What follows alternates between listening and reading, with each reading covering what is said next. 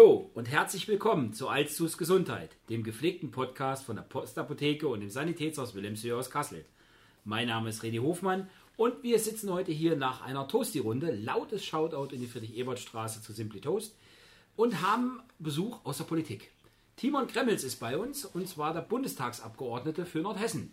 Hallo Timon. Ich grüße euch, hallo. Ja, außerdem der Stefan Parzefall. Hallo René. Und Christian Törtchen-Heckmann. Hallöchen.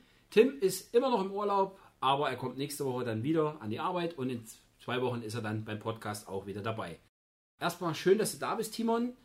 Erzähl doch mal so ein bisschen mal was von dir. Nee, stopp. Bevor wir jetzt anfangen, von dir zu reden. Ja. Wir müssen erst noch mal einen Schritt zurückgehen und müssen sagen, es ist ein Wunder passiert. Weiß ich nicht, wie wir es nennen sollen. Aber sie hat geliefert. 25 Folgen haben wir gebettelt und gebettelt, dass Frau Vögele Bier abgeben soll. Sie hat es getan. Letzte Woche war sie da. Ich war völlig überrascht. Sie tauchte hier ohne Absprache mit Christian Törtchen Heckmann im Sanitätshaus auf und stellte eine Kiste Tannenzäpfle zur Verfügung. Also, liebe Kim, vielen Dank vom ganzen Podcast-Team fürs Getränk. Wir lassen es uns gerade schon schmecken. Ja, und jetzt können wir anfangen. Törtchen, möchtest du noch was dazu sagen? Du ich bin überwältigt. Du bist überwältigt, das habe ich gesagt. Er hat auch eine Träne im Knopf. Ich bin vor allem überwältigt, dass du samstags an der Arbeit warst. Ich bin immer samstags an der Arbeit, nicht wie bei euch, dass man mal abwechseln kann. Also insofern, wer mich besuchen will, samstags bin ich in der Regel da. Jetzt zu dir, Timon. Wir haben uns, damit ihr da draußen mal zuhört, auf ein Du geeinigt. Das machen wir einfach mal so, weil wir bisher alle geduzt haben. Das ziehen wir wahrscheinlich auch immer durch. Werden wir gucken. Timon, erzähl mal so ein bisschen was von dir. Was zeichnet dich aus, dass du Politiker geworden bist? Oder wie war die Schule? Hat dich in der Schule keiner leiden können? Und wie, wie wird ein Politiker? Naja, also ähm, ich glaube schon, dass mich der eine oder andere leiden konnte in der Schule. Wie wird man Politiker? Also, das kann man nicht planen. Es gibt nicht den Karriereberater, so werde ich Politiker und äh, es ist kein Ausbildungsberuf. Es ist eigentlich Learning by Doing. Äh, man möchte sich und muss sich für andere Menschen einsetzen wollen. Man muss daran Spaß haben, sich zu kümmern, Themen anzunehmen. Und ähm, das hat bei mir relativ früh angefangen, schon in der Jugend. Ich hatte eine Umweltgruppe bei uns in der Wilhelm-Leuschner-Schule mitgeleitet. Dann später auch bei uns in der Kommunalpolitik dafür gesorgt, dass wir einen Streetballplatz kriegen. Der ist immer noch unter der A7 oder der Autobahn zwischen Sandershausen und Heiligenrode, weil ich komme aus Niesetal. Da haben wir damals mit für gesorgt. Und man sieht, wenn man so ein paar Sachen dann umsetzen kann und wenn man Erfolge hat, kriegt man Lust auf mehr. Ja, und so äh, Stück für Stück erst Kommunalpolitik, dann ein bisschen in der Kreispolitik, dann Landespolitik, ja, und jetzt bin ich in der Bundespolitik. Genau, das in ganz kurzen, groben Zügen, weil sonst ist alles andere wäre abendfüllend. Ja, wir haben Zeit, wir schneiden das einfach sowieso zurück. Ne?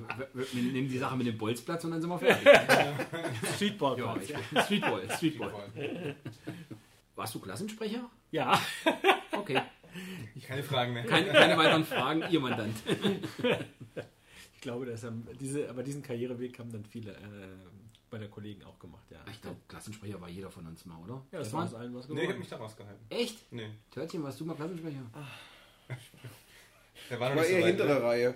Ja, ich war auch hintere Reihe, trotzdem war ich Klassensprecher. Ne? Oder der Klassenclown. Das kannst du aber glauben. Bevor ich das den anderen überlassen habe, habe ich das genau. immer selber gemacht. Ja, und so ist es in der Politik auch. Bevor man es anderen überlässt, bevor man sich darüber aufregt, wenn wieder irgendein Mist passiert, macht man es lieber selber. Macht man den Mist lieber selber. Das denke ich bei der Politik immer. Warum machen die das? Das denke ich bei der Politik immer. Also, na gut. Äh, ja, du bist ja für die Region Kassel so ein bisschen zuständig. Wohnst du auch noch hier oder bist du komplett nach Berlin umgezogen? Also ich sage immer, ich lebe in äh, Kassel und übernachte in Berlin. Also 22 Wochen im Jahr sind Sitzungswochen des Deutschen Bundestages. Da bin ich meistens dann von Sonntagabend bis Freitags. 22 Wochen im Jahr und den Rest bin ich im Wahlkreis. Das ist hier mhm. meine Homebase. Hier wählen mich die Menschen äh, hoffentlich und äh, die vertrete ich in Berlin. Und deswegen muss man auch vor Ort sein und zu wissen, was den Menschen unter den Nägeln drückt äh, und brennt. Man muss hier mit den Menschen ins Gespräch kommen, unterwegs sein, bei Veranstaltungen, ja, überall da sein, äh, wo das Leben äh, spielt. Und äh, das ist hier mein Wahlkreis. Und das Schöne ist, nach zwei Wochen Berlin freue ich mich immer auf Kassel. Wenn ich dann zwei, drei Wahlkreiswochen hier habe, freue ich mich immer auf Berlin. Also bei mir ist, also ich, ich lebe in beiden Städten. Wie direkt ist denn so die Möglichkeit, was hier aus der Region in Berlin umzusetzen? Ich sage mal so, wenn du in den Bundestag kommst und sagst, oh, auf der A7 bei Kassel ist immer so viel Stau, lasst uns mal noch eine Autobahnspur bauen. Ist das möglich oder wie sieht das so aus? Ja, also es wäre ein ja, langer, ja. also es wäre ein langer Weg, natürlich ist das theoretisch möglich. Aber ich sage jetzt mal so konkrete Beispiele. Ich bin ja seit vier Jahren im Bundestag. ähm, was ich jetzt für Kassel äh, hinbekommen habe. Äh, zum Beispiel das äh, Museum für Saarbrückreikultur. Die kriegen jetzt eine äh, grundständige Sanierung. 6 Millionen Euro Bundesmittel habe ich besorgt. Oder für die Umgestaltung des Brüder Grimm Platzes, Klammer auf, also ich habe nur das Geld besorgt. Für die architektonischen, konzeptionellen Gründe bin ich nicht zuständig. Das ist der Stadtbaurat, also da habe ich nichts mit zu tun. Aber das Geld für die Umgestaltung des Brüder Grimm Platzes, die habe ich in Berlin besorgt. Ich habe auch dafür gesorgt, zusammen mit Svenja Schulz, dass wir jetzt ähm, Elektrobusse für die KVG bekommen, dass wir hier einen Zuschlag für Kassel kommen. Ich habe dafür gesorgt, dass ähm, Schwimmbad in Niestetal eine Bundesfinanzierung bekommt. Also da kann man schon richtig was auch für den Wahlkreis machen, indem man über den Klinkenputzen geht und dafür wirbt, dass man hier gute Konzepte hat. Ja, das, das funktioniert. Autobahnbau ist gerade ein schlechtes Beispiel, weil da hat man gleich wieder zehn Bürgerinitiativen äh, dafür und dagegen und es dauert etwas länger. Und wie kommt man jetzt mit so einem Wunsch auf dich zu? Ja, indem man entweder mich anruft, anschreibt, äh, mir Bescheid sagt, mich einlädt. Und dann muss natürlich das Konzept stimmen. Es muss auch eine bundespolitische Bedeutung haben. Es mhm. muss also über die Region hinausstrahlen. Ja, und äh, das, also ich hatte jetzt auch äh, der König von Preußen, das ist ein Helser, eine, eine ehemalige Gastwirtschaft, die in ein Gemeindezentrum, in einen Veranstaltungsraum der Gemeinde umgebaut wird. Äh, da habe ich dann nochmal Geld besorgt oder die Stahlbergbau in äh, Anatal, ein Sportzentrum. Da sprechen mich dann entweder die Bürgermeister an oder die Vereinsvorsitzenden. Also das kann man gerne tun. Und meine Aufgabe ist sowieso, wenn mich Menschen anschreiben, anrufen, dann rede ich mit ihnen und manchmal kann man helfen. Oft kann man helfen, aber nicht immer. Wie, wie groß ist denn dein Wahlkreis? Nord Nordhessen oder Kassel? Oder äh, Der Wahlkreis ist, ist, ist relativ einfach, ist die komplette Stadt Kassel plus elf Umlandgemeinden. Eigentlich alles um Kassel herum, bis auf Bornertal. Bornertal gehört leider nicht dazu, ähm, gehört zum anderen Wahlkreis, weil die Wahlkreise müssen bundesweit immer ungefähr gleich groß sein und das macht an den Einwohnerzahlen sich deutlich. Also bei mir ist es die Stadt Kassel plus elf Umlandgemeinden. Gibt es dann, ich sag mal so in regelmäßigen Abständen wie ein Stammtisch mit den Bürgermeistern? Da, seid ihr da im Kontakt? Naja, gut, Corona kennen wir uns auch, also ist jetzt nichts mit Stammtisch. Ja, aber man trifft sich bei verschiedenen Gelegenheiten. Die Bürgermeister rufen an, wenn sie einen Punkt haben, der ihnen wichtig ist. Ich rufe die an, gleiches mit Vereinen. Ich bin ja vernetzt und man trifft sich ja eigentlich in, in der Region Kassel. Gibt ja immer irgendwelche ähm, Gelegenheiten und Feste und Feiern, wenn nicht gerade Corona ist, wo man sich über den Weg läuft und wo man mal am, Ande, am Rande das eine oder andere klärt, bespricht. Und ansonsten E-Mail schreiben, anrufen, was, äh, wie man so, wie ihr euren Job auch macht. ist man mehr Nordhesse oder Kasseler in Berlin oder ist man der SPD-Bundestagsabgeordnete? Weil ich stelle mir jetzt vor, wenn ein CDU-Bürgermeister anruft, hat man da nicht irgendwie so ein, so ein leichtes, nee, der jetzt? Also, also ich, ich, weiß, was du antwortest, aber ich frage es halt mal. Ne? Ja, ich bin ja, ich bin ja der, der Abgeordnete für alle. Ja? Also ich kümmere, ich frage ja nicht am, äh, am, Telefon, wenn ein Bürger sich bei mir meldet, haben Sie mich denn auch gewählt? Äh, ich setze mich nur für Sie ein, wenn Sie mich gewählt haben. Nein, meine Aufgabe als Bundestagsabgeordnete ist, äh, mich für alle Menschen im Wahlkreis einzusetzen. Das ist dann ähm, natürlich auch der Bürgermeister es gibt ja Gott sei Dank in meinem Wahlkreis nur zwei Bürgermeister, die jetzt nicht in der SPD sind. Welche sind das? Das interessiert mich jetzt. kann man ja, kann ja, das ist ja welche, schön. Welche Landkreise? Also muss den Namen nennen. Nein, nein, man, man, kann das ja, das können ja die Zuhörerinnen und Zuhörer jetzt mal eine Denksportaufgabe mal googeln und recherchieren, welche beiden das sind. Also einen weiß ich. da habe ich eine Apotheke. Also, nee, na gut, aber nee, mein, mein, in meinem, also nein, nein, nein, also in meinem, ich sag, dann sage ich jetzt die ja. beiden Bürgermeister, die äh, nicht in der SPD sind, trotzdem äh, tolle Bürgermeister sind. Das sind äh, Fuldatal und Espenau. Das sind die beiden äh, Bürgermeister in meinem Wahlkreis. Und Hauf Geismar ist nicht mehr Wahlkreis. Das ist nicht mein Wahlkreis. Ah. Die Esther Dilcher, meine Kollegin, ist zwar auch Landkreis, aber wie gesagt, ich habe nur die elf direkt um Kassel liegenden Kommunen gehören zu meinem Wahlkreis. Aber ja, das ist aber genauso, das weiß auch nicht jeder, wie ein Wahlkreis zusammengeschnitten ist. Die allermeisten Menschen, die im Kreuzchen machen, wissen das nicht unbedingt. Das ist aber auch gar kein Problem. Ja, du hast vorhin von den 22 Wochen ähm, Berlin-Zeit gesprochen. Wie darf ich mir das so vorstellen? Weil äh, als Laie guckt man ja im Fernsehen auf Phoenix die Debatten und sagt, wo sind denn die alle? Wir sind ein Arbeitsparlament. Also ähm, eine Bundestagssitzungswoche beginnt in der Regel montags äh, mit Arbeitskreisen. Also bei mir, ich bin im Petitionsausschuss, da, da, treffen sich alle sozialdemokratischen Abgeordneten im Petitionsausschuss, bereiten das vor. Dann haben wir Landesgruppe, da treffen sich alle sozialdemokratischen äh, hessischen Bundestagsabgeordneten, bereiten die Sitzung vor. Dann haben wir Ausschusssitzungen da haben wir mm, ja, Fraktionssitzungen. Äh, und die Plenarsitzung beginnt äh, Donnerstagmorgens um 9. Und in der Regel dauert sie bis nachts. Wir hatten jetzt am Ende der Legislaturperiode Tagesordnung, die ging bis nachts um oder am nächsten Morgen 6 Uhr. Also das ist etwas, was dann wirklich in der Tag sehr lang ist. Wir haben auch jetzt den Mittwoch schon dazu genommen als äh, halben Sitzungstag. Äh, und freitags war es früher immer so, dass man so um 1, 2 Uhr fertig war, damit man noch an die Wahlkreise zurückfahren konnte. Ist auch nicht mehr so. Tagen wir da auch meistens noch bis 18 Uhr.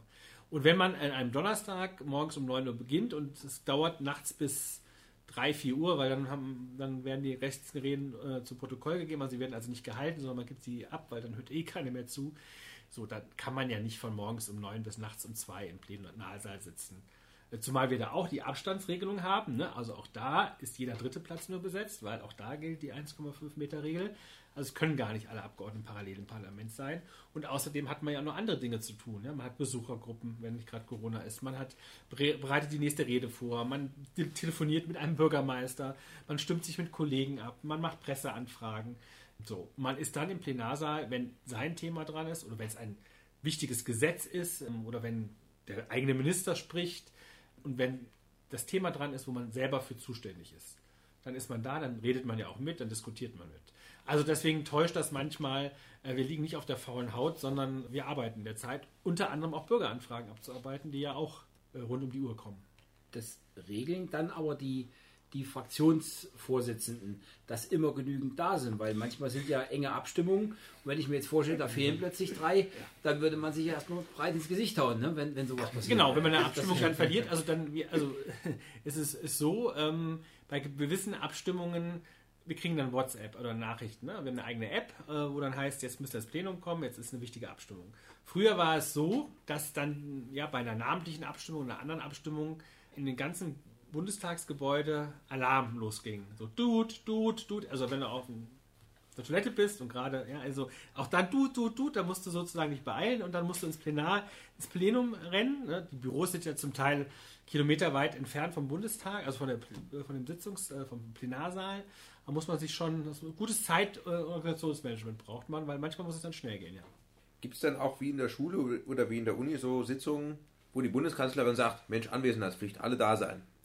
Was die Bundeskanzlerin sagt, ist mir egal, das muss dann der Fraktionsvorsitzende sagen. Der sagt jetzt hier, das ist eine wichtige Debatte, Kernzeit. Ja? Also die Kanzlerin hält eine Regierungserklärung. Äh, jetzt hatten wir am letzte Woche Mittwoch, ähm, je nachdem, wenn es ausgestrahlt wurde, hatten wir eine Sondersitzung zum Thema Afghanistan. Äh, ein weiteres Thema war Flut in NRW und Rheinland-Pfalz. Drittes Thema war Corona. Als die Kanzlerin die Regierungserklärung gehalten hat, ist man selbstverständlich anwesend als Koalitionsabgeordneter oder wenn der Fraktionsvorsitzende der SPD darauf antwortet oder Olaf Scholz hat dann zu der Fluthilfe gesprochen, dann ist man natürlich da. Wenn nun Herr Gauland oder Frau Weidel oder sonst jemand von der AfD redet, dann muss man vielleicht gerade mal auf die Toilette gehen oder, äh, oder man macht lauthals äh, Zwischenrufe. Ähm, auch das gehört ja dazu. Also das, da ist man selber. Also ich habe keinen Chef. Ich, ich, bin mein eigener Chef und sei denn, man ver, verpasst eine wichtige Abstimmung. Wir haben ja so ein paar namentliche Abstimmungen. Wenn man dann da nicht ist, kostet das 200 Euro. Also worauf ich hinaus wollte, genau das, was du sagst, du, kann, du arbeitest frei ja. in deiner Gestaltung. Also natürlich, gut, wenn ich jetzt immer schwänze und nie hingehe, dann würde ich irgendwann mal nicht mehr von meiner Partei aufgestellt, weil dann würden die Leute sagen, dann macht er seinen Job nicht. Ja? Also mein Chef ist im Prinzip, äh, sind die Wählerinnen und Wähler, die dann alle vier Jahre darüber entscheiden, ob er das gut oder ob ich das schlecht gemacht habe. Und das so. wolltest du jetzt nochmal machen? Ich will es jetzt nochmal machen. Vier Jahre gehen nochmal. Ja, ja, klar, also ich bin ja erst seit vier Jahren dabei. Also einmal ja. möchte man schon wieder gewählt werden, um zu wissen, ja, habe ich es jetzt gut gemacht, wird das auch anerkannt. Oder gab es dann, dann mehr Rente? Oder ja, je länger du dem Bundestag angehörst, desto mehr Rente gibt, also gibt es dann ab 67. Wir kriegen auch erst sozusagen unsere Altersbezüge. Das ist keine Rente, das ist eine Altersdiät. Die hängt davon ab, wie lange man dem Bundestag angehört hat. Die gibt es aber nicht mit Ausschied aus dem Bundestag, wie Leute, viele Leute denken, sondern äh, dann erst mit Rentenerreichung. Äh, wenn, mit, mit äh, Erreichung der Altersgrenze, also auch wie bei jedem anderen auch, mit 67 gibt es dann die Altersbezüge, ja. Das ist jetzt nicht meine Hauptmotivation, jetzt wieder anzutreten und zu gucken, äh, das sind meine Altersbezüge, ähm, dass ich die dann kriege, sondern mir geht es einfach darum, nach vier Jahren Arbeit auch mal zu gucken, ja, habe ich das, äh, ja, wird das honoriert, wird das anerkannt, was ich gemacht habe. Vor allem nach vier Jahren, jetzt weiß ich, wie der Hase läuft in Berlin, wie es funktioniert, habe die Kontakte, viele sagen, die erste Wahlperiode ist äh, die Lernphase und dann die zweite Periode ist da, wo man auch durchstarten kann und vielleicht noch ein bisschen mehr erreichen kann, weil man die Kontakte hat, die Beziehungen hat und dann auch noch mehr für den Wahlkreis ähm, rausholen kann, für die Menschen hier in der Region. Wie viel Kontakt hat man denn als Bundestagsabgeordneter zu den, ich sag mal, großen Tieren, zu den Ministern aus dem, aus dem Kabinett? Hat man da Kommt man da einfach so ran an die oder ist das, haben die, sind die schon so ein bisschen abgegrenzt? Vielleicht, auch wenn die jetzt aus einer anderen Partei zum Beispiel sind oder so. Also natürlich ist es leichter mit den eigenen Ministern. Die trifft man ja bei den Fraktionssitzungen, mit trifft man, mit denen trifft man sich dann abends auch mal auf ein Bier, ähm, auf ein äh, Fest, wenn nicht gerade Corona ist, äh, auf einem Empfang.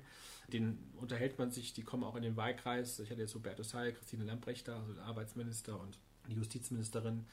Ja, also mit denen hat man auch gutes, zum Teil auch freundschaftliches Verhältnis. Da gibt es überhaupt gar keine, keine Distanz im Sinne von, das ist der Minister und ich bin der Abgeordnete. Das ist sehr kollegial. Äh, Das ist dann natürlich mit Ministern der anderen Fraktion, also der CDU, CSU, mit dem man ja nicht in, so eng zu tun hat. Wenn es nicht das eigene Themenfeld ist, ist das schon schwieriger. Ich habe noch einen sehr guten Kontakt mit Peter Altmaier, weil das der Minister ist in meinem, in meinem Arbeitsbereich bei Wirtschaft und Energie. Also ne, mit Peter Altmaier, dann habe ich da auch noch einen besseren Kontakt als zum Beispiel, nenne ich mal einen aus eurem Wirkungsfeld. Mit Jens Spahn habe ich jetzt ehrlich gesagt nicht so viel zu tun. Okay.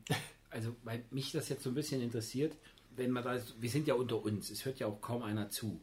Aber vielleicht hast du da was gehört. Welche Leichen hat die Frau Merkel im Keller vom Herrn Scheuer und von der Frau Klöckner liegen? Weil es, dass diese zwei Menschen immer noch im Amt sind, nach all dem, was sie wirklich verbockt haben, bei, bei allem, dass man sagt, Koalition hin oder her, da muss man doch irgendwann mal sagen, Alter, das geht doch gar nicht. Aber warum sind die noch im Amt? Ja, jeder Fraktionspartner in der Koalition, wir sind ja drei äh, Koalitionäre oder Koalitionspartner, die CDU, die CSU, sind ja zwei Parteien, und, und die SPD bestimmt ihr politisches Personal selbst. Also, und äh, solange Herr Söder seine Hand über Herrn Scheuer hält und solange Herr Laschet als Parteivorsitzender Frau Merkel die Hand über Frau Glöckner hält, äh, sind die safe. Und ehrlich gesagt, das hat der Wähler am Ende des Tages auch in der Hand, mit dem Wahlergebnis darüber abzustimmen, ob äh, wer wie geeignet ist. Und wenn, wenn, wenn die Leichen. den schwarzen Peter wieder zurück. Nee, ich kann aber ein Kreuzchen machen. Ne? Zwei, Erststimme und Zweitstimme, zwei Kreuze. Aber äh, äh, ehrlich gesagt, ähm, ich kenne keine Leichen im Keller. Es gibt, äh, weiß ich nicht, äh, kenne ich nicht, kann ich nichts Nein, zu sagen. Ist, ist, ist da, nur, ich sehe das halt aus unserer Sicht, wenn ein Mitarbeiter bei mir so viel Scheiße bauen würde, wie jetzt ein Herr Scheuer, so, so viel Murks, dann würde man den freisetzen. Also man würde sich gütlich mit dem trennen, wie auch immer das dann bei euch in der Politik heißt. Aber ich würde den nicht weiter durchziehen. Und das verstehe ich halt irgendwo nicht.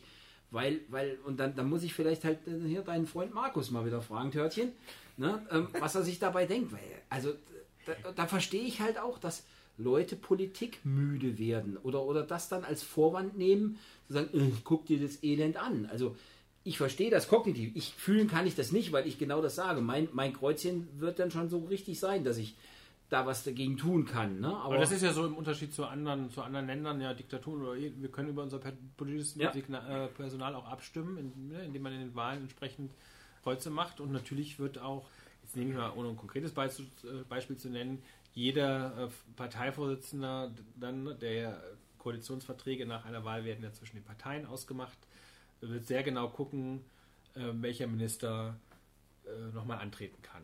Und ich würde jetzt mal sagen, egal wie die Wahl ausgeht, ohne jetzt Namen zu nennen und Parteizugehörigkeiten zu nennen, nicht jeder der amtierenden Ministerinnen und Minister äh, werden dem neuen Kabinett angehören, ohne jetzt Prophet sein zu wollen. Ja, okay, gut. Mehr sage ich nicht. Okay. Jetzt wollte ich auch noch kurz sagen, wir machen hier keine Wahlwerbung, sondern Nein. wir wollen ja hier einfach nett reden. Und wichtig ist mir, überhaupt wählen. Bevor man überhaupt keine Stimme hat, bitte wählen gehen.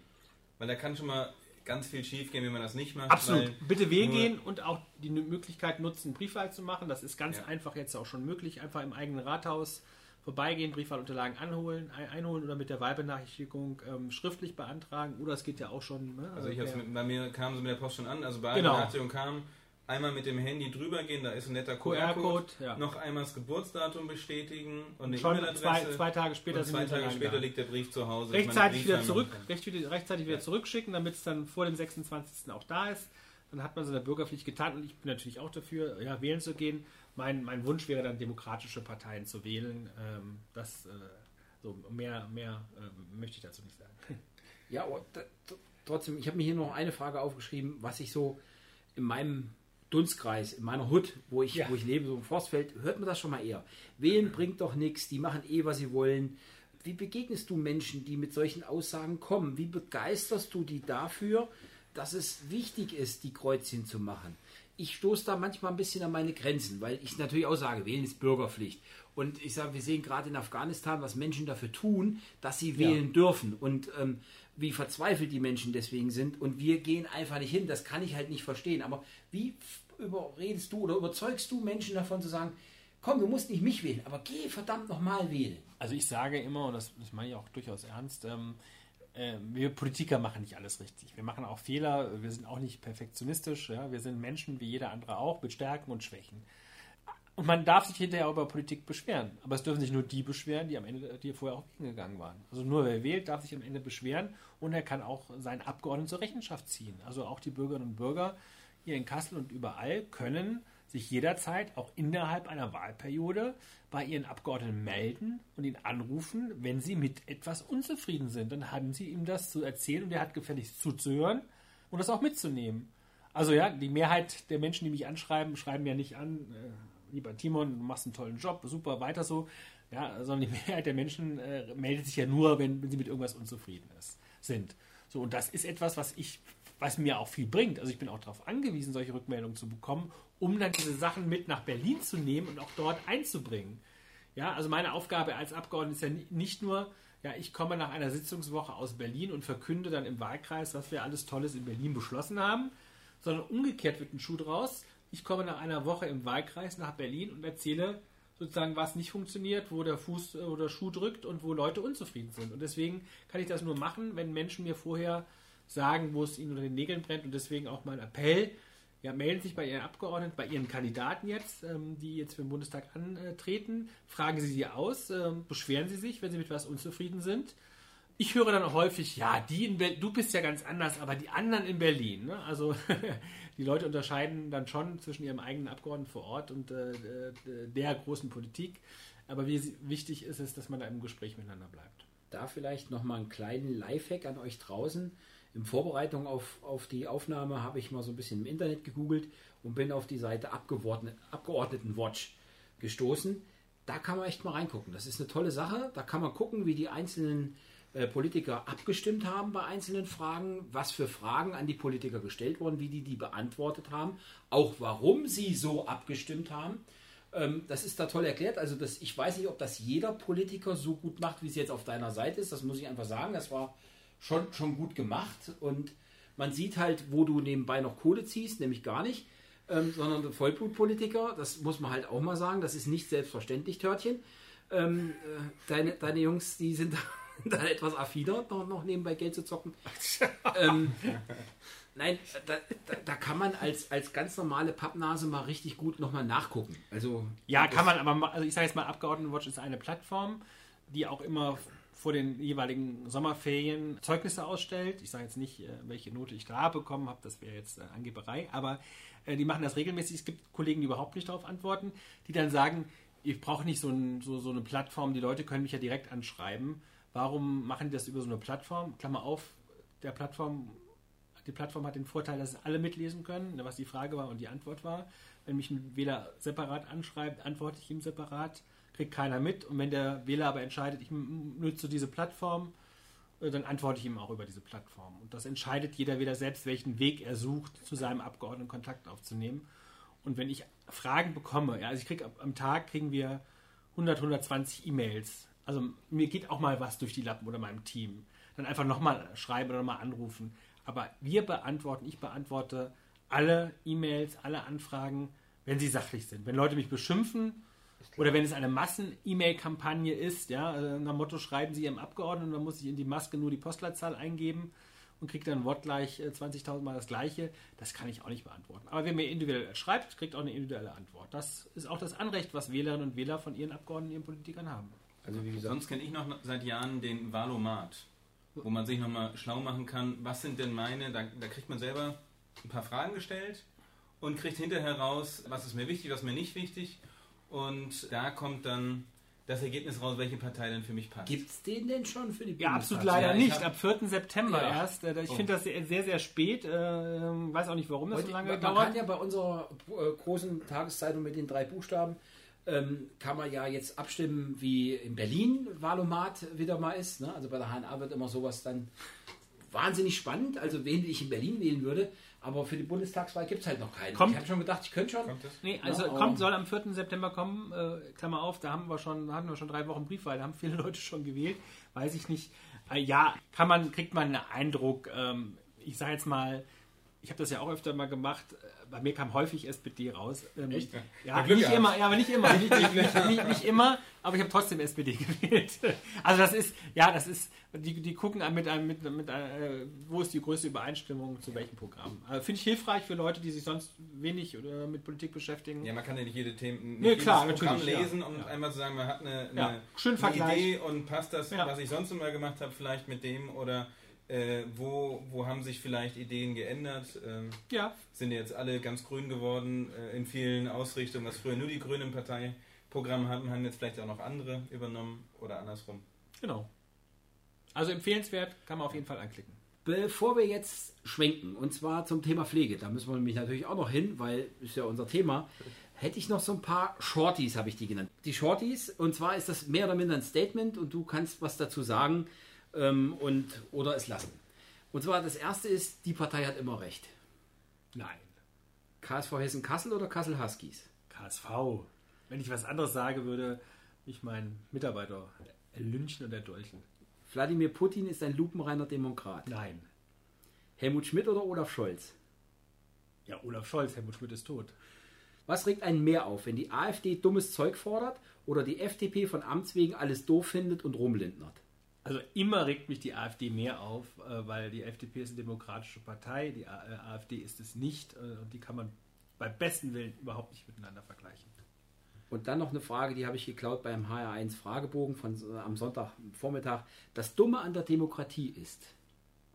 Ist eine anstrengende, schwierige Staatsform, aber es gibt keine bessere. Und das unterschreibe ich. Da bin ich absolut dabei.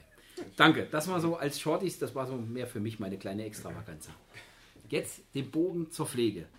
Gibt es für dich private oder berufliche Schnittstellen mit dem Thema Pflege? Also private Gott sei Dank nicht, bisher noch nicht. Ich habe das äh, Glück, dass sowohl meine Eltern und auch meine sonstige Verwandtschaft äh, derzeit keinen Bedarf hat. Ähm, aber natürlich ist es eines der zentralen politischen Themenfelder. Und in meiner Bürgersprechstunde werde ich da ganz häufig darauf angesprochen. Übrigens von sowohl pflegenden Angehörigen als auch von Pflegekräften.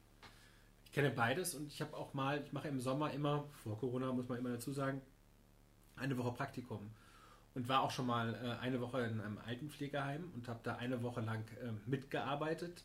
Also was heißt mitgearbeitet? Ich habe natürlich keine Ausbildung, aber ich habe eine Pflegekraft äh, oder mehrere Pflegekräfte eine Woche lang äh, begleitet in, in ihrer Arbeit, weil ich dann schon merke, ja, man kann als Abgeordneter in Berlin kriegt man viele Gesetzesvorlagen, man kriegt viele Experteneinschätzungen, man kriegt Meinungen vom Bundesgesundheitsminister, vom Pflegebeauftragten, ja, wie toll alles ist oder wie schlecht alles ist, je nachdem. Äh, das Beste ist, wenn man einfach mal so eine Woche lang mitläuft. Also Politikerbesuche mal irgendwie mal so zwei Stunden vorbeigehen oder so Hallo sagen, da sagt ja keine Pflegekraft wirklich was. Aber wenn sie mal wirklich du sieben Tage mitläufst oder auch mal in der Mittagspause oder in der Frühstückspause mal mit der Kollegin dann sprichst, dann kommt man ganz anders ins Gespräch. Man kriegt auch nochmal sehr viel näher mit, wo die Probleme und Herausforderungen sind. Und deswegen mache ich diese Praktika wirklich sehr gerne. Da kriegt man einen Einblick ähm, und man versteht manche Dinge deutlich besser. Da möchte ich gerne einmal einhaken. Hast du denn schon den nächsten Praktikumsplatz? In der Apotheke sollte Ja. ich jetzt das machen. Ich wollte gerade sagen. Sanitätshaus ist noch was frei. Legen Also- wir zusammen, kriegen wir hin. Nein, also, nein, nein, nein, das mache ich auch. Also, ich mache das ja gerne. Also, da muss man, wenn, wenn das sozusagen die, die, die ähm, Zeit hergibt, also die Sin- im Sinne von, damit das auch Corona-konform ist, nächsten Sommer, gerne. Müsst ihr euch nur einigen. Äh, ein Jahr mache ich äh, im äh, Sanitätshaus, nicht, ich wollte schon Sanitärhaus sagen, im Sanitätshaus. Äh, Und das andere Jahr mache ich in der Apotheke, sehr gerne. Also, wenn, wenn man da einen Abgeordneten also nach seinen Qualifikationen entsprechend einsetzen kann, gerne. Oder? Wir haben vielfältige Aufgaben, also wir haben auch sonst immer Schulpraktikanten. Ich denke mal, das ist ungefähr das Niveau kriegen wir hin. Dankeschön. Umgekehrt, ja, ich habe ja auch, ja, äh, könnt auch mal ein Praktikum in Berlin machen, so eine Woche mal mitlaufen, äh, ja, im Gesundheitsausschuss mal. Gerne, herzlich willkommen. Kriegen wir auch hin. Timon redet hier nicht so viel. Nein, hab ich Wenn nicht. ich da hinten aufschlage in Berlin, das wollte ich doch gar nicht. Ach, vielleicht fällt das mal nicht schlecht. Ja, ne? Nee, also da nehmen wir dich beim Wort. Das, da sind wir jetzt schon, schon heiß drauf. Wir werfen eine Münze. Und die ähm, Apothekenkurve würde ich gleich weiter einschlagen. Wie stehst du und wie steht die SPD zur Apotheke vor Ort? Also wir brauchen äh, auf jeden Fall äh, ein flächendeckendes äh, und sektorenübergreifende Versorgung und das leisten Apotheken auf jeden Fall. Ähm, gerade auch im ländlichen Raum ist eine Apotheke der Ankerpunkt ähm, ja, der, der, der Versorgung. Es hat was mit Versorgungssicherheit zu tun. Ähm, deswegen eine Apotheke äh, ist aus meiner Sicht gehört zu einem Dorf, zu einem Ort dazu. Das macht einen Ort aus. Ähm, ja, als Kommunikationsort, als Ort der, der Grundversorgung, der Daseinsvorsorge, ähm, will ich das mal sagen. Äh, deswegen sind wir für, eine, für ein ordentliches Apothekennetz äh, in Deutschland möglichst wohnortnah. Wobei die SPD ja sonst auch immer das Mehrbesitzverbot, äh, also wir haben ja bis zu vier Apotheken, kann ein Inhaber haben, hat daran aber auch vor, vor Jahren immer äh, auch gerangelt zu sagen, können wir das nicht lösen und äh, das ist im Moment nicht der Fall, aber wie stehst du dazu? Oder? Also es, es sollte ja schon sozusagen, es ist glaube ich beschränkt äh, auf eine gewisse Zahl, vier, ne? Ja, die vier, genau. Die vier, das macht sicherlich auch Sinn, dass man auch eine gewisse Nähe noch hat äh, zwischen Apotheker und seinen, seinen, seinen Kundinnen und Kunden. Ich würde da aber nicht dogmatisch äh, zu übergehen. Ähm, muss ja am Ende des Tages sich auch wirtschaftlich rechnen, so eine Apotheke. Und wenn man dann äh, ähm, ja, mehrere Standorte hat äh, und die gut besetzt sind und die auch fachlich gut besetzt sind, ähm, dann sollte das auch funktionieren. Also das würde ich weniger dogmatisch sehen. Ich persönlich bin jetzt allerdings auch kein, kein Gesundheitspolitiker. Ähm, Nochmal dann eine Frage als, als Bürger. Es gibt in Deutschland die Arzneimittelpreisverordnung, die ihre Berechtigung hat, weil jedes rezeptpflichtige Medikament soll überall gleich viel kosten. Mhm. Wie stehst du dann dazu, dass man im Internet einen Bonus bekommt, wenn man das aus nicht Deutschland bestellt? Aber ich glaube, das haben wir doch geändert, wenn ich das richtig äh, in Erinnerung habe. Wir haben die Gleichpreisigkeit äh, als Mittel der Gleichbehandlung äh, von inländischen und ausländischen äh, ja, Apotheken in dieser Wahlperiode hergestellt. Also, zumindest, also Bestellen Sie bei Shop Apotheke, bekommen Sie 10 Euro für Ihr Rezept. Also halte ich nicht, also ich halte also, für, für gleichen, gleichen äh, fairen Wettbewerb, äh, sowohl zwischen den stationären als auch dem Versandhandel, halte ich für immens wichtig, weil sonst äh, wäre das sozusagen ja aus meiner Sicht, würde man die Axt anlegen äh, an dem stationären äh, Apothekenhandel. Und ich finde, die sollen, also man, ich glaube, dass ähm, eine Versandapotheke ein, äh, eine Ergänzung sein kann, aber sie darf natürlich nicht Wettbewerbsvorteile haben ähm, mit so einem Rabattsystem. Das halte ich für nicht richtig. Also ja, sie kann eine Ergänzung sein, aber sie sollte jetzt dort keinen, ja, aus meiner Sicht äh, keinen Vorteil von bekommen. Also um es kurz zu machen, wenn wir über rezeptpflichtige Arzneimittel sprechen, gleiches Recht für alle. Genau. Okay. Wenn wir über die Pflege reden, dann reden wir natürlich auch über einen Fachkräftemangel. Wir reden über Arbeitskräftemangel, nicht nur Fachkräfte, sondern Arbeitskräftemangel. Miese Bezahlung, schlechtes Standing der Leute in der Pflege, alles Klatschen hat nichts genützt während der Pandemie, das ist uns jetzt auch klar. Wie wollt ihr das lösen, oder ich will nicht sagen, wie wollt ihr das lösen, aber was wären deine Vorschläge, um diese, ich nenne das jetzt mal wirklich Riesenprobleme ähm, anzugehen und wo soll das Geld herkommen? Weil das kostet Geld und momentan scheint das Geld nicht da und aus meiner Sicht wird es in Zukunft noch ein bisschen weniger. Und bevor ich jetzt eine Tim Flügel lange Frage stelle, wo kommt das Geld her und was sind deine Lösungen? Ich glaube, dass wir schon gucken müssen, ähm, dass wir auch eine Bürgerversicherung für die Pflege ein, äh, einrichten und dass wir am Ende des Tages, wenn es nicht alles nicht reicht, wir schon gucken, ob wir steuerfinanzierte Zuschüsse geben müssen. Was äh, nicht gehen kann, ist, dass wir jetzt einen, einen, Konflikt aufmachen nach dem Motto äh, Pfleger gegen, äh, stellen gegen die zu Pflegenden. Ja, nach dem Motto, wenn ich deine Pflegerin besser bezahlen muss, äh, dann wird dein Pflegeplatz teurer. Hm, das geht nicht. Darf die beiden Gruppen, die in der Pflege äh, wichtig sind, ja, also die Patientinnen und Patienten und die äh, Pflegerinnen und Pfleger, die darf man nicht gegeneinander ausspielen, sondern wir brauchen gute Pflege, wir brauchen ähm, das Pfle der Pflegeschlüssel, also äh, was zum Beispiel bei der stationären Pflege das Verhältnis äh, von Pflegerinnen und Pfleger zu Pflegenden, äh, das muss besser werden. Ich glaube, dass wir eine ordentliche Bezahlung brauchen ja, ähm, dass die Beschäftigten da auch gut ähm, bezahlt werden und am Ende des Tages muss der Pflegeplatz ähm, auch noch äh, für den zu Pflegenden bezahlbar sein. Und das ist, das hinzubekommen, ist, äh, ist genau die Gratwanderung. Aber ich finde, dass wir die, die, die Gruppen nicht gegeneinander ausspielen dürfen. Also das ist zumindest mit der SPD nicht zu machen. Ich habe hier so ein paar Aussagen aus dem Wahlprogramm. Neustart in der Pflege, Staatsaufgabe Nummer 1. 30 Prozent mindestens mehr an Gehältern. Soziale Berufe aufwerten wir setzen uns für mehr und besser bezahltes Pflegepersonal in Krankenhäusern ein. Berufe in der Pflege müssen flexibler und mehr Aufstiegschancen haben. Das sind die, das ist das Wahlprogramm von 2017. Ihr seid jetzt vier Jahre mit dafür verantwortlich gewesen. Mit Hubertus Heil habt ihr auch den Arbeits- und Sozialminister gestellt. Überzeugt mich davon, dass das jetzt auch gemacht wird, weil das sind vier Jahre alte Fragen, vor denen wir jetzt stehen und jetzt höre ich es mir wieder an und ganz ehrlich, es, es ist ja nichts in der Richtung, nichts Wesentliches in der Richtung passiert und Also das, in die der Probleme Pflege, sind größer geworden. Ja, ne? gut, wir haben das schon auch in der Pflege äh, große Schritte vorangebracht. Die haben die, die äh, nochmal die Pflegestufen, das ist ja auch nochmal reformiert worden. Wir haben jetzt gerade am Schluss, da gab es ja auch das, der berühmte Fall, äh, dass äh, die Allgemeinverbindlichkeit von Tarifverträgen ja an der Caritas äh, gescheitert ist. Das haben wir jetzt aber auch hingekriegt. Also wir, haben- wir haben da ähm, Sprünge gemacht. Wir haben auch insbesondere die Frage der Ausbildung sind wir nochmal angegangen. Dass das alles noch nicht ausreicht, d'accord. Ja, ähm, der zuständige Fachminister für die Pflege ist Jens Spahn. Ich will jetzt hier kein parteipolitisches Spielchen spielen. Sicherlich ist Hubertus Heil ähm, als Arbeits- und Sozialminister auch für die Arbeitsbedingungen und ähnliches zuständig. Dass wir in der Pflege noch einiges äh, Vorhand haben, ist, ist gut und richtig. Ich glaube aber, dass das parteiübergreifend das Thema eines ist, äh, wo zumindest die, die, die, die, großen Parteien und äh, jenseits der AfD sich auch anständig darum kümmern und es alle in ihrem Programm haben. Wir wissen, dass wir in der nächsten Legislaturperiode da noch einiges zu tun haben. ich denke auch, also danke dafür. Ich denke, dass es wirklich ein gesellschaftliches Problem ist. Da müssen wir alle, alle ran. Und äh, das kann nicht an einer Partei hängen bleiben, weil die Probleme wirklich so groß sind, die da auf uns zukommen, dass wir das äh, eine Partei oder das mit Parteitaktik nicht lösen werden können, sondern da hoffe ich, dass ihr da ähm, in Berlin, wer auch immer als nächstes äh, dran ist, Absolut. das dann auch Ich will jetzt, will jetzt auch da überhaupt gar keinen Wahlkampf machen. Ich will nur sagen, Olaf Scholz hat ja äh, seine, seine Kampagne über, den, unter, über die Unterschrift gestellt. Respekt. Respekt der Menschen. Und ich glaube gerade, in der Regel, es sind ja nicht nur alte Menschen, die pflegebedürftig sind, es gibt ja auch äh, jüngere Menschen, aber ein Großteil ist, ist älter. Das sind die, die auch unser Land mit aufgebaut haben, äh, die jetzt im im Lebensabschnitt sind, wo sie viel Pflege bedürfen.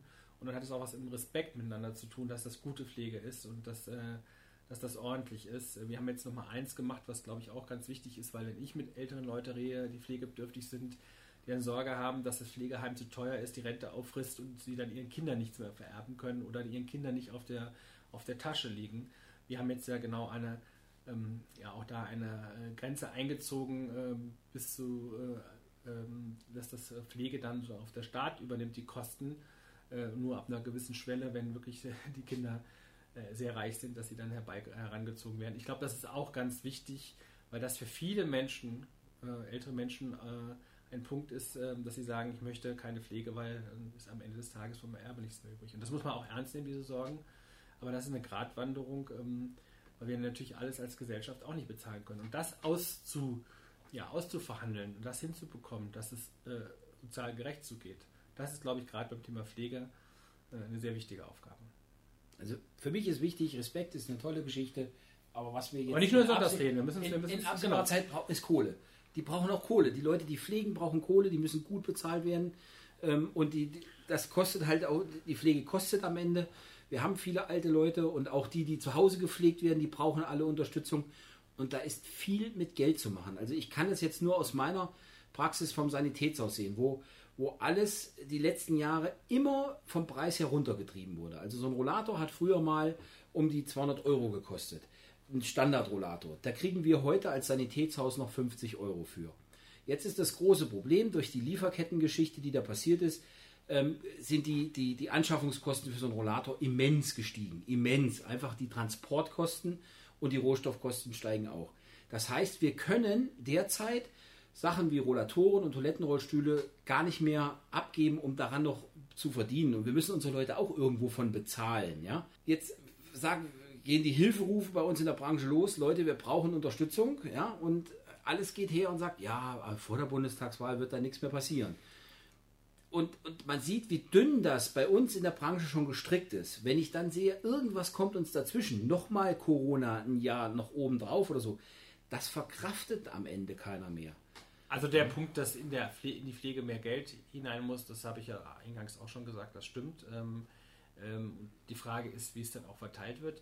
Ich bin ja noch im zweiten Ausschuss, ich bin ja auch im Petitionsausschuss. Das ist ja ein Ausschuss nach Artikel 17 Grundgesetz, wo jeder Mann äh, und jede Frau sich äh, ans Parlament wenden kann mit Bitten und Einwendungen Beschwerden. Und ich hatte nicht wenige, auch ähm, Petitionen von Bürgern, die mir gesagt haben, dass sie äh, ein bestimmtes Produkt aus dem Sanitätshaus brauchen. Ja, aber die Krankenkasse scheinbar äh, irgendwelche Verträge mit, äh, ja, die haben das nicht mehr bekommen, was sie immer hatten und was sie brauchten, sondern haben ein scheinbar günstiges, aber nicht unbedingt aus ihrer Sicht wirkungsgleiches äh, Produkt bekommen. Und das sind so Dinge, ähm, die landen auch auf meinem Schreibtisch. Also ja, weil dann auch die Leute mir dann ihr äh, ähm, Schicksal beschreiben, was das für Probleme sie, für sie dann macht und sie dann auch die Angst und die Sorge haben, als Bittsteller irgendwo äh, aufzutreten und das, wo sie meinen, ja, und auch, was ich auch nachvollziehen kann, wo sie sagen, das steht mir jetzt eigentlich aber auch zu und das war immer das, was ich gebraucht habe und ich bekomme es jetzt nicht mehr. Und das finde ich würdelos und genau um diese Punkte, äh, Dinge muss man, müssen wir uns kümmern und deswegen glaube ich, dass das Projekt oder das Thema Pflege eines ist, ähm, was wir in den nächsten Jahren äh, nochmal sehr intensiv bearbeiten müssen. Zu Fachkräftemangel hätte ich nochmal eine Idee für Kassel. Weil, ähm, ja, Pflegekräfte, da gibt es aber Schulen, die das ausbilden. Ich find, bin dafür bei Pflegekräften, die ganze Ausbildung ganz höher oder höher aufzuhängen. Dann hat man ja auch eine höhere, ob man Bachelor macht oder was auch immer, aber das ist eine andere Geschichte. Dann hätte man eine Erklärung, dass da auch mehr Geld nötig ist, dass das eine wichtige Sache ist. Äh, aber Fachkräfte gibt es auch Mangel in der Apotheke. Es gibt nämlich seit einigen Jahren keine PTA-Schule mehr in Kassel. Ja, aber weil die Apotheker die sich an der Mitfinanzierung äh, herausgezogen haben. Sie haben das immer, also ist leider äh, der hessische, der in Wiesbaden sitzt, der hessische Apothekerverband, die, die Kasseler. Äh, ja gut, aber ich kenne, das war ja die Willy Brandt-Schule, ich ja. kenne das ja sehr genau, das Problem. Wir haben uns auch sehr oft mit beschäftigt und am Ende des Tages hing es da an der Finanzierung dieser Schule die Apotheker haben am Ende des Tages, ich nehme jetzt, also ein Teil der Apotheker, also man muss immer aufpassen, dass man jetzt nicht äh, ähm, generalisiert, ähm, haben hochqualifizierte PTA-Kräfte gekriegt, aber sich nur unterdurchschnittlich äh, an der, in der Finanzierung beteiligt. Ähm, also zumindest das das, was bei mir angekommen ist. Darüber ja, es ist die, ich glaube, die Bundesfinanzierung ist weggefallen. Und mittlerweile ist ja die, ähm, das Studium jetzt oder die Ausbildung ähm, kostenlos. Wird ja, ist ja eigentlich möglich anzubieten. Aber ja, die Schule wurde geschlossen, weil Bundesmittel weggefallen sind. Leider der Hessische Apothekerverband das nicht für Kassel gelöst hat. Die Apotheker hier waren dafür, das zu machen. Aber jetzt gibt es, jetzt war geplant, es in private Hände zu geben. Das ist aber gescheitert. Seit, seit einigen Jahren tut sich da nichts. Und jetzt müsste ja die neue Initiative sein, weil die Schüler müssten jetzt kein Schulgeld mehr bezahlen, was vorher auch bei staatlicher Sache der, der Fall war das ist eigentlich jetzt also wieder ein neues Ding, was man jetzt anfangen müsste. Kann ich gerne mal mitnehmen. Das Thema ist ja ähm, in Hessen so geregelt, dass es nicht beim Kultusministerium, sondern beim Sozialministerium äh, liegt. Das ist die einzige Schule, die es gab, die beim Sozialministerium geführt worden ist, weil es eine, eine PTA-Schule war. Ich kann das Thema nochmal gerne mitnehmen. Ich glaube, dass wir in der Tat gutes Fachpersonal brauchen, aber einmal Widerspruch. Ich glaube, es macht jetzt wenig Sinn, die Altenpflege oder die Ausbildung der Altenpflege äh, zum Bachelor-Master-System zu machen, weil ich glaube, dass äh, wir am Ende des Tages, dass es vielleicht eine Hürde ist, dass das die nicht jeder packen würde.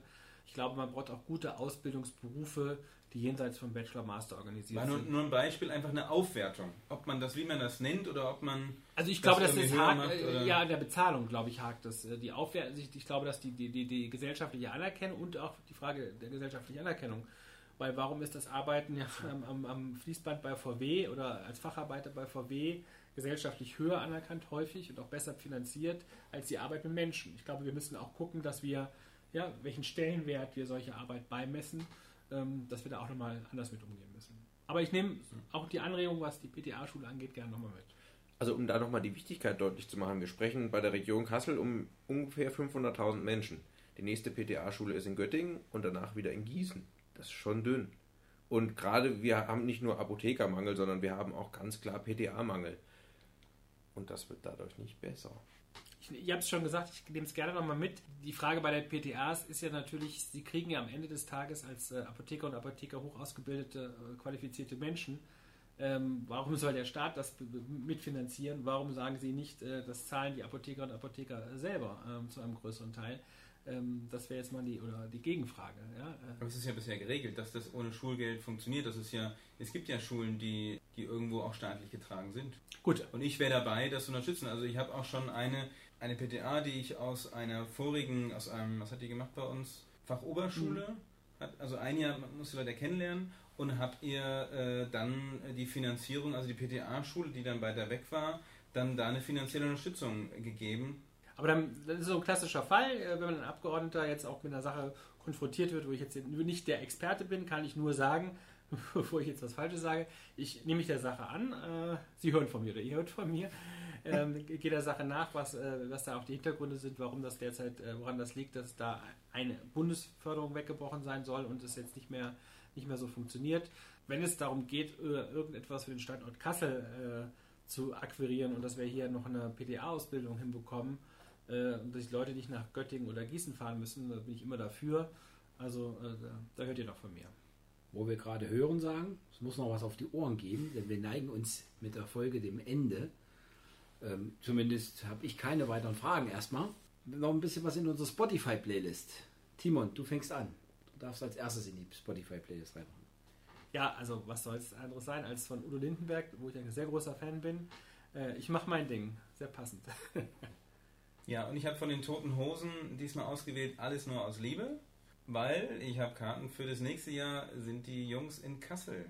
Oh, schön getestet dann hoffentlich. Ich hoffe, mit, mit 4G sind wir alle super getestet oder keine Ahnung, was dann noch gilt. Ja. 4G. Ähm, etwas älteres, Capital Cities mit Safe and Sound. Ja, und ich wollte eigentlich Brüder zur Sonne, zur Freiheit reinmachen, aber genug der Sozialdemokratie heute Abend. Ich nehme ein Arbeiterlied und zwar 16 Tons von CC Top, also in der Version von CC Top. Und ja, bedanke mich dafür, dass ihr alle zugehört habt. Hoffe, wünsche euch alles Gute, hoffe, dass ihr gesund bleibt. Wir hören uns in zwei Wochen das nächste Mal wieder. Dann auch wieder mit dem Tim, dann ist der endlich wieder da. Gibt es wieder lange Fragen. Ja, insofern von mir aus macht's gut. Ja, vielen Dank für die Einladung, hat mich sehr gefreut. äh, Und die offenen Fragen, die klären wir im Nachgang. Super. Alles Gute, geht wählen. Tschö. Alter, wenn der Kanzler wird, dann geht die Folge durch die Decke.